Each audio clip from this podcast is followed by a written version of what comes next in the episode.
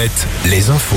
Avec Nicolas Mézil, bonjour. Bonjour Julie, bonjour à tous. Michel Pial, interrogé par les enquêteurs à La Roche-sur-Yon. Le mari de Karine Esquivillon, disparu fin mars en Vendée à Maché, a été arrêté hier matin à son domicile. Il a toujours affirmé que son épouse était partie volontairement, mais son récit présente des incohérences qui ont éveillé les soupçons des gendarmes. L'enquête ouverte pour enlèvement et séquestration a été élargie à des faits de meurtre. Un dramatique accident du travail mardi soir à Cholet, selon le courrier de l'Ouest et Ouest France. Un homme d'une trentaine d'années est décédé dans la chute de son chariot élévateur au sein de l'entreprise Accord Lubrifiant. L'inspection du travail s'est rendue sur place. La police a ouvert une enquête. À Tours, la destruction d'une crèche par un feu de poubelle dans la nuit de mardi à mercredi. L'établissement accueille habituellement une quarantaine d'enfants. C'est l'une des plus grandes crèches interentreprises de la ville. Une voiture et des appartements ont aussi été touchés. Un homme a été interpellé et placé en garde à vue.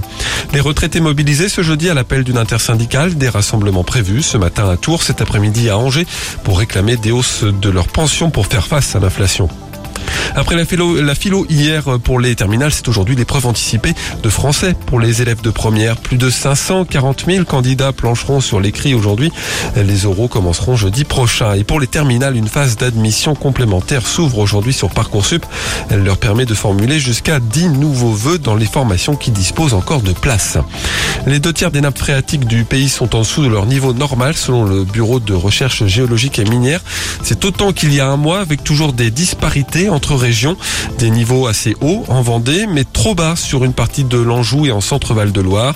Une tendance toutefois, ces niveaux s'orientent à la baisse avec la quasi-absence de pluie depuis la mi-mai. La ville d'Angers a, elle, décidé d'anticiper d'éventuelles restrictions d'eau en réduisant l'arrosage de ces espaces verts. Les terrains de sport ne sont arrosés que la nuit et les massifs de fleurs sont désormais composés de plantes adaptées à des temps chauds et secs. Le coup d'envoi ce jeudi de l'Euro féminin de basket. Les Françaises qui disputent leur phase de poule en Slovénie entament la compétition ce soir face à l'Allemagne. Le début également aujourd'hui à Clisson du très attendu Hellfest. 240 000 spectateurs attendus pour 4 jours de musique métal avec sur scène ce soir entre autres le groupe Kiss. Le temps toujours bien ensoleillé. Il faudra attendre la dissipation des nuages bas et des brouillards matinaux sur la Vendée. Attention aux orages possibles en cours d'après-midi. Les maxis seront comprises entre 25 et 30 degrés. Très bonne journée à tous.